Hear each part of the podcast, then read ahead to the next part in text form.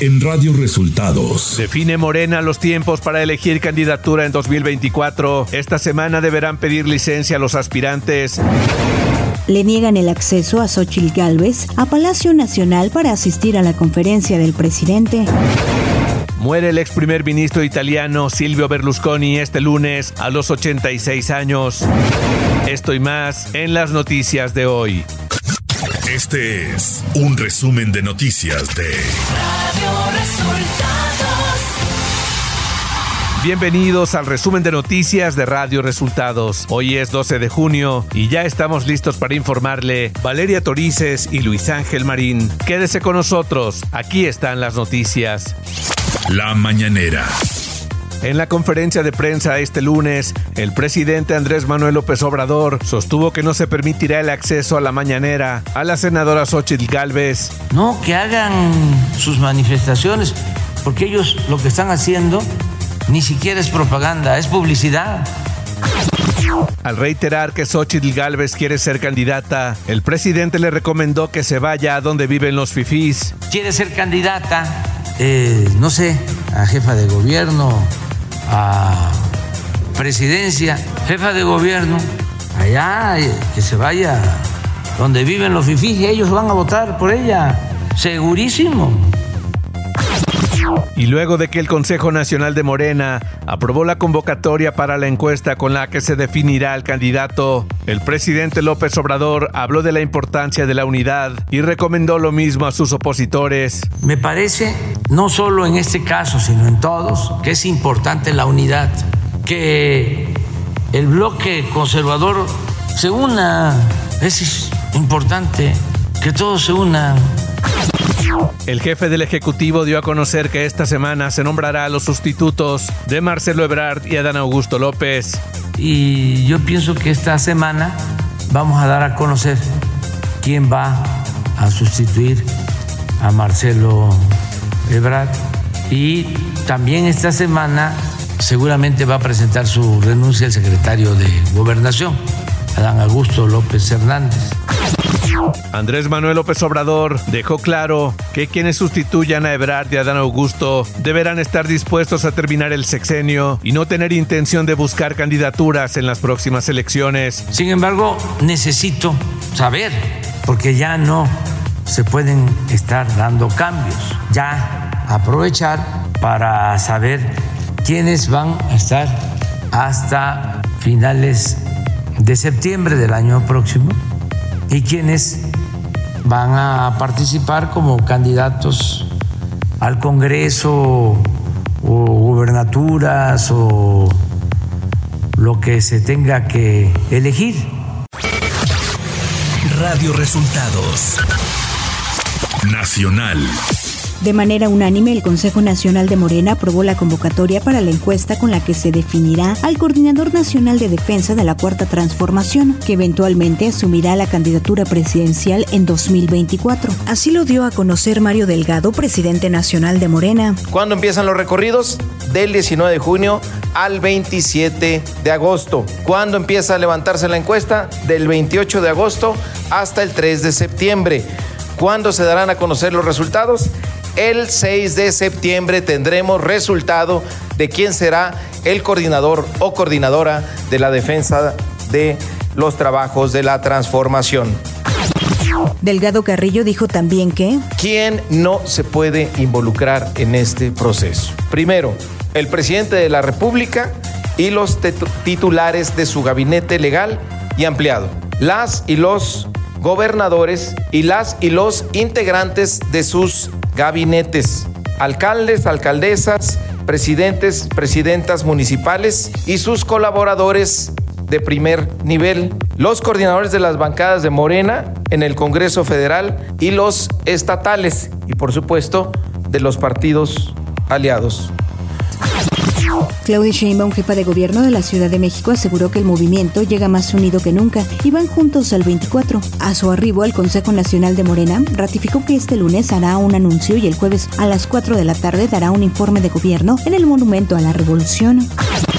A unas horas del inicio del Consejo Nacional de Morena, el secretario de Relaciones Exteriores y aspirante a la nominación presidencial de este partido, Marcelo Ebrard, encabezó la presentación de su libro en Tuxtla Gutiérrez, Chiapas. Al evento acudió Pío López Obrador, hermano del presidente de la República, quien durante la presentación del libro manifestó su apoyo a sus aspirantes presidenciales.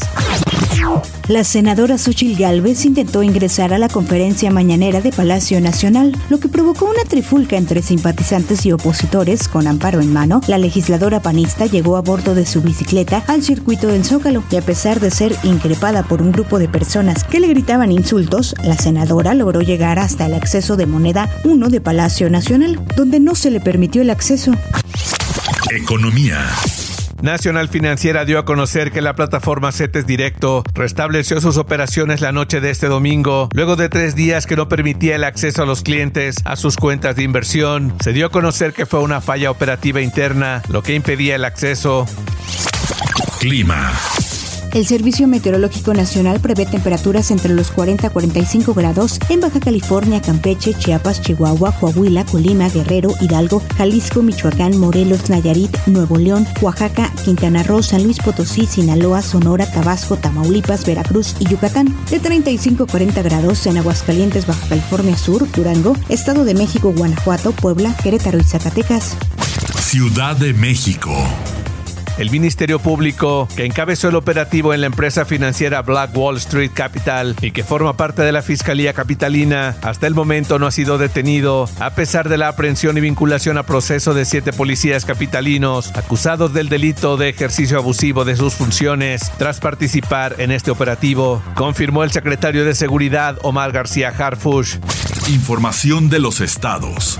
Los diputados locales del PAN en Nuevo León demandaron un diálogo abierto y directo con el gobernador Samuel García para resolver los problemas del Estado de manera local y sin ir a lloriquearle a papá presidente, afirmaron a través de un comunicado previo a la reunión conciliatoria que se tiene prevista este lunes. Los legisladores albiazules exigieron la presencia del gobernador en la reunión para tratar los problemas en la entidad con líderes panistas y priistas. Y hasta pasadas las 12 horas de este lunes que inició la reunión, el gobernador Samuel García no asistió al diálogo y el encuentro fue encabezado por el secretario de gobierno Javier Navarro Velasco.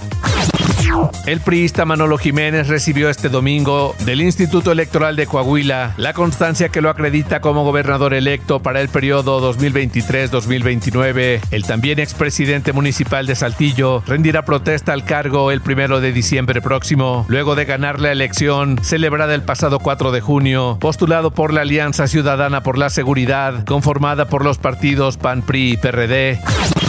Tras una llamada vía C4, elementos de seguridad pública del municipio de Tlalnepantla acudieron a una de las naves del rastro municipal y lograron evitar el suicidio de una persona que amenazaba con aventarse de una altura de 12 metros. Con el apoyo de protección civil y bomberos de Tlalnepantla, se hicieron las maniobras de rescate y a pesar de que el hombre de 36 años decidió lanzarse al vacío, ya se habían colocado colchonetas en el piso, por lo que se evitó que muriera.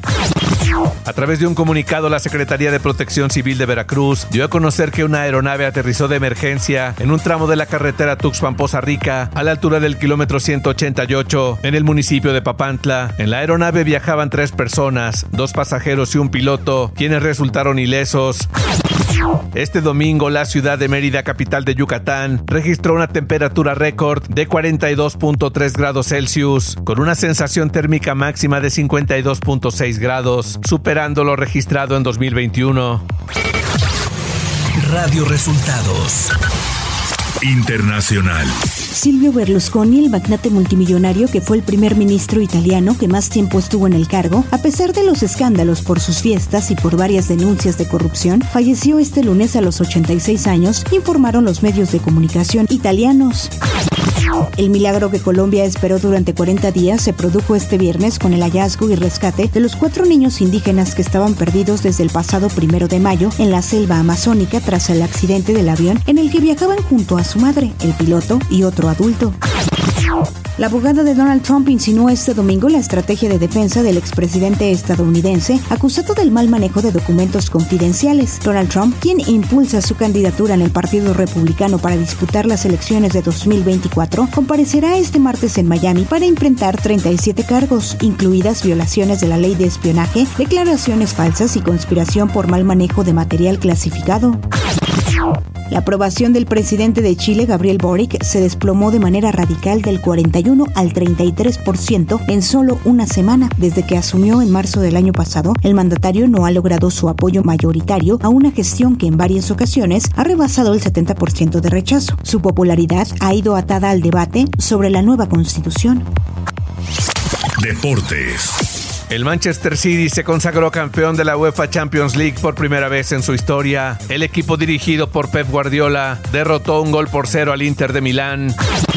Uruguay conquistó por primera vez en su historia el Mundial Sub-20 este domingo en Argentina al vencer en la final a Italia un gol por cero. El tenista serbio Novak Djokovic ganó la final de Roland Garros 2023 al imponerse al noruego Casper Ruud y con esto conseguir su gran slam número 23, superando los 22 del español Rafael Nadal. Espectáculos. El colectivo de Poder Prieto ha sido señalado por acciones poco éticas que involucran a algunos de sus miembros, como los actores Tenoch Huerta y Maya Zapata. El pasado 8 de junio, la saxofonista María Elena Ríos publicó en sus redes sociales que Poder Prieto estaba utilizando un material en el que ella había colaborado, pero que no había recibido ningún tipo de remuneración o pago por sus labores. Asimismo, reveló que fue etiquetada en la promoción de un podcast en el que no dio su consentimiento para ello. A principios de abril, la promotora cultural Luz Valdés a Poder Prieto de intimidarla. La polémica empezó cuando Luz Valdés reveló que la artesana Feliciana Bautista no recibió el crédito correspondiente por una prenda que utilizó el actor Tenoch Huerta en la Milan Fashion Week 2023. Y hasta aquí las noticias en el resumen de Radio Resultados. Hemos informado para ustedes Valeria Torices y Luis Ángel Marín. Que tengan un excelente inicio de semana.